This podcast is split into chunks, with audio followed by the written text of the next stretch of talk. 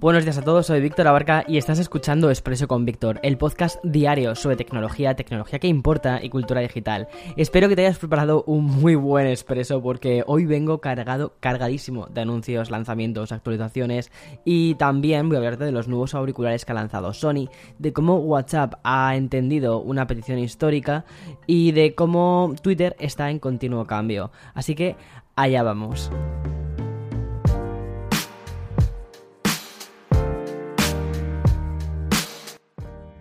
Another day is here, and you're ready for it. What to wear? Check. Breakfast, lunch, and dinner? Check. Planning for what's next and how to save for it? That's where Bank of America can help. For your financial to dos, Bank of America has experts ready to help get you closer to your goals. Get started at one of our local financial centers or 24 7 in our mobile banking app. Find a location near you at bankofamerica.com slash talk to us. What would you like the power to do? Mobile banking requires downloading the app and is only available for select devices. Message and data rates may apply. Bank of America and a member FDIC.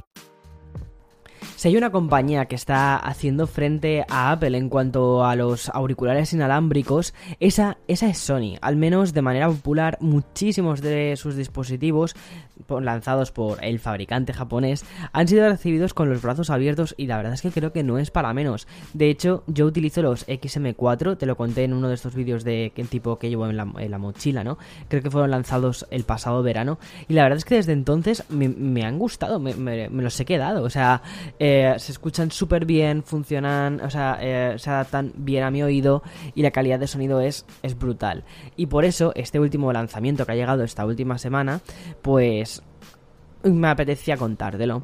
Bien, bajo el nombre de los Linkbuds, Sony ha lanzado al mercado un concepto muy diferente, bastante rompedor y que puede casar muy bien con el estilo de vida de algunas personas o de tribus urbanas, diríamos. Por ejemplo, los amantes del running. Y es que los nuevos auriculares inalámbricos de Sony cuentan con un diseño bastante rupturista que lo que hace es incluir un anillo cuyo propósito no es otro que el de permitir escuchar al mismo tiempo tanto la canción que, tienes puesta como lo que está sucediendo a tu alrededor. Como te digo, esa, esa transparencia en el audio se debe al particular diseño que, tiene el dispositivo en forma de anillo, el cual está protagonizado por un, por un diafragma abierto justo en la parte del centro. O sea, imagínatelo como una especie de donut, ¿vale? Yo creo que ese es el mejor este, como, como un donut o como un anillito. Y, em, y, eso es lo que crea esa especie de, de combinación entre sonido de fuera y sonido de dentro. Pero es que además de este diseño, los Sony Link Buds destacan por su extrema ligereza, tan extrema que pesan 4 gramos por cada uno. O sea, es, poquísimo. Luego está su funcionamiento y gracias al algoritmo que Sony ha ido aplicando en, los últimos auriculares, bien, pues en estos Link Buds tan revolucionarios también van a llevar eh, van a llevar el mismo algoritmo, el mismo chip que tenemos en otros auriculares como los XM4.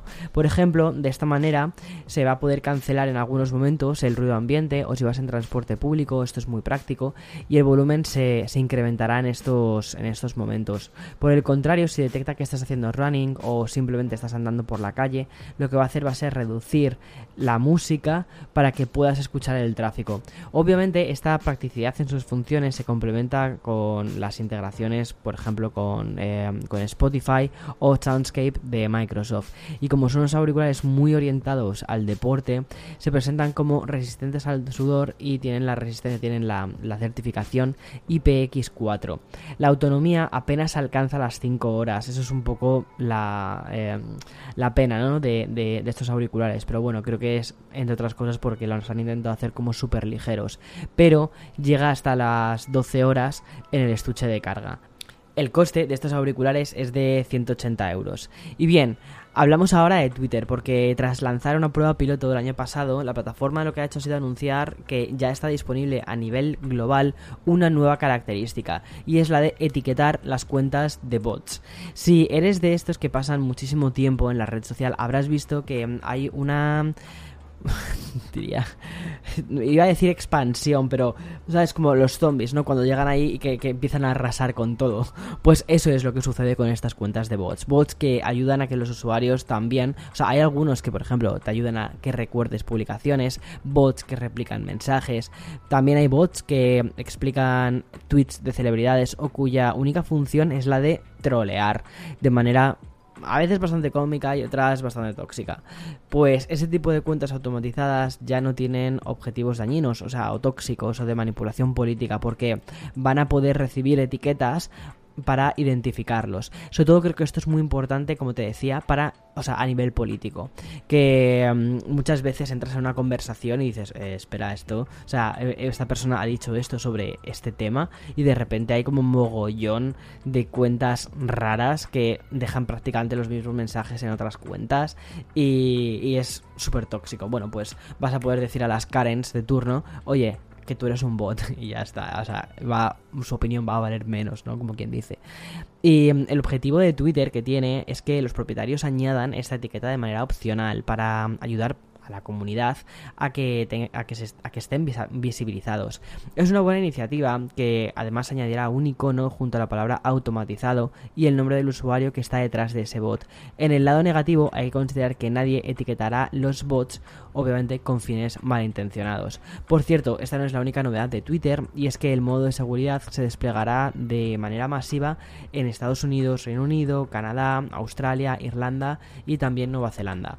Este nuevo modo de seguridad lo que hace es bloquear de forma automática todas las cuentas que considera tóxicas y que utilizan un, un, perdón, un lenguaje dañino. Al, activarlo, lo que hace Twitter es que, bueno, les, les, inhabilita para que no puedan interactuar durante una semana. Es como calladito al rincón una semana.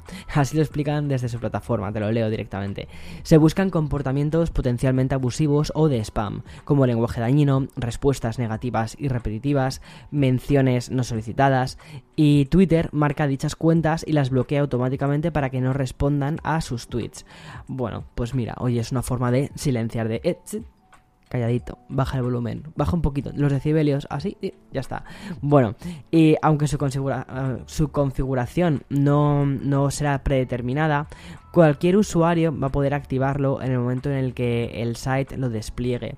Esto creo que es una, mejora muy buena en cuanto a la calidad de, vida de muchísimos, de muchísimos tuiteros, la verdad. Y otra gran plataforma que viene cargadita de novedades es Spotify, en este caso con nuevas adquisiciones que lo que hacen es reforzar su posición de liderazgo en el sector de los podcasts.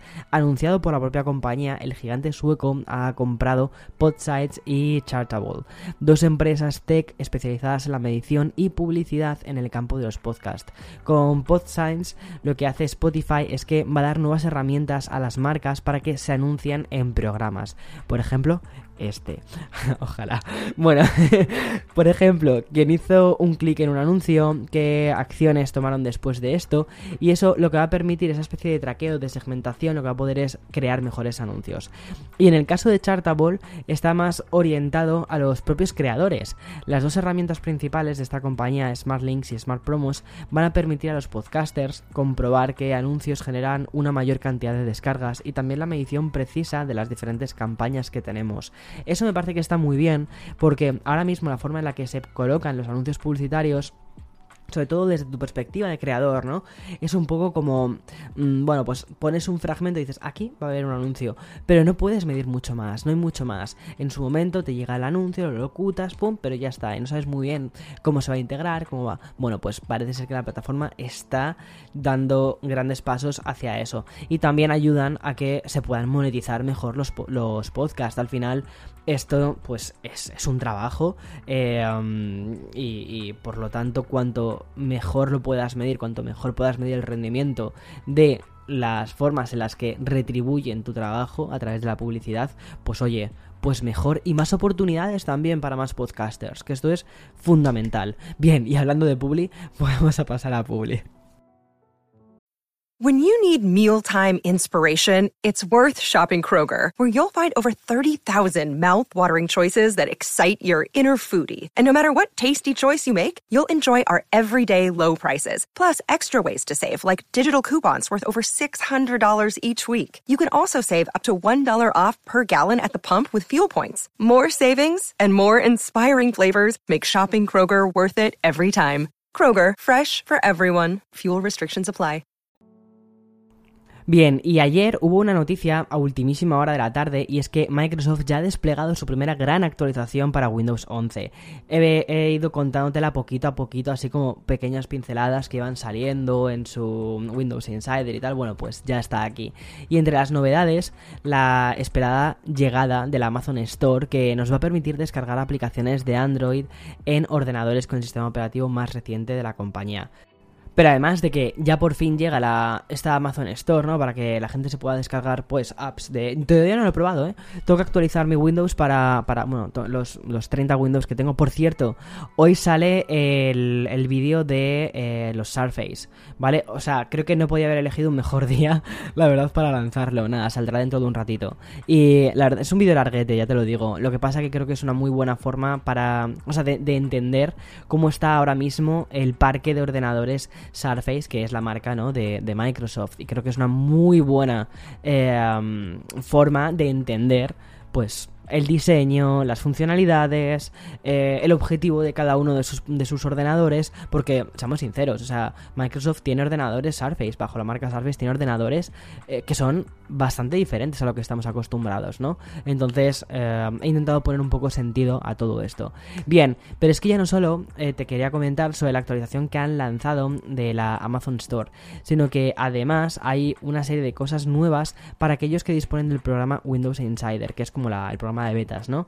De Windows 11. También han, o sea, dentro de Windows 11, ¿vale? También han añadido nuevas características y también herramientas, entre ellas nuevas funciones táctiles, carpetas en el menú de inicio, un rediseño del administrador de tareas, o sea, cosas bastante interesantes. Por ejemplo, en la parte de funciones táctiles me ha llamado mucho la atención porque considero que está muy orientado sobre todo a la Surface Pro 8, bueno, que es la, última, la Surface eh, Go 3, porque lo que hacen es que puedas interactuar más con el ordenador en el modo tableta, ¿no? Que sea más independiente de tener que utilizarlo con el teclado. Me parece una muy muy muy buena opción y creo que creo que podría podría hacer que efectivamente el Surface Pro 8 fuese un ordenador 2 en 1 más independiente de lo que te decía antes, ¿no? Del teclado y del, y del eh, pencil.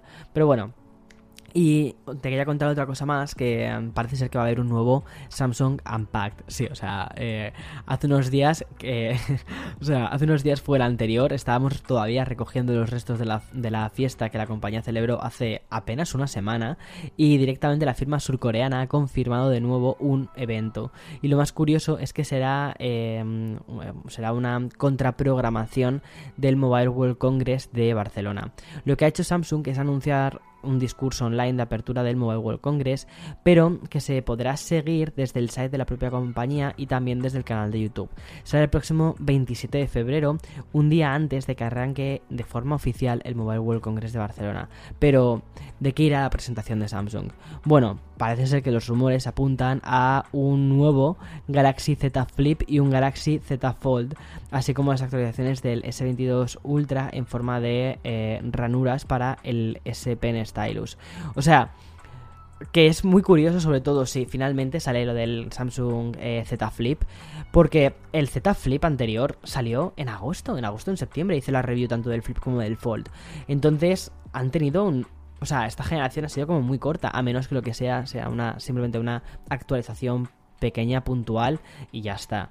Y mm, para finalizar este expreso de una forma más ligera, vamos a celebrar la última actualización de WhatsApp en iOS, que es una actualización que añade una de esas herramientas que solemos llamar en este podcast petición histórica. Y estoy hablando de la reproducción de audios en segundo plano. Bueno, esto va a dar muchísimas alegrías a todos mis contactos porque yo soy el pesado de los audios, ¿vale? O sea, yo mando audios que parecen podcast. Y, aunque ya nos habíamos acostumbrado a esta especie de sin sentido, porque carecía de toda lógica, ¿no? Tener que escuchar el audio sin poder salir del chat. Teníamos que estar en el chat eh, abierto, ¿vale? Para poder escuchar ese audio. Pues bien, lo que ha hecho WhatsApp es que corrige esta especie de peaje y los, los usuarios de iPhone van a poder escuchar notas de voz aunque estén en otro chat. Y no solo eso, las mejoras también incluyen pausar la reproducción o ver la línea temporal del audio. Cosas que de verdad se, que, creo que se van muy bien. Bueno, te había dicho antes que esa era la última noticia. Voy a, voy a añadir otra cosa más para finalizar el expreso en condiciones. Aunque no es viernes y habitualmente las cosas más de streaming y todo eso lo solemos dejar para el viernes, pero me apetece contártelo. Y es que The Last of Us no llegará a HBO Max hasta el 2023. Aunque algunos rumores situaban la fecha de estreno de, de mm, esta serie este año, el propio presidente de la programación de la compañía ha confirmado en una entrevista con Hollywood Reporter que la adaptación para televisión aún se encuentra en plena fase de rodaje. Así, habrá que esperar todo un año para poder disfrutar de esta serie cuya sinopsis arrancará con la peligrosa misión de Joel y Ellie en la búsqueda de una organización que investiga la cura de la infección cerebral que ha asolado a la humanidad. Buah, vaya juegazo, es que me acuerdo. Creo que este juego salió a finales de... Sí, sí, sí, sí, de hecho me acuerdo. Salió en creo que en verano, justo antes de que se lanzase la PlayStation 4. Y unos meses más tarde se lanzó la Play 4. Yo lo jugué en Play 4. A mí me gustó, o sea, me gustó un montón el de Last of Us. O sea, qué intenso. Y el de Last of Us 2 no lo he jugado, fíjate. Creo que tendría que jugarlo. En fin, hasta aquí el podcast. Eh, mañana, mañana más y mejor. Eh, disfruta, disfruta. Chao, chao.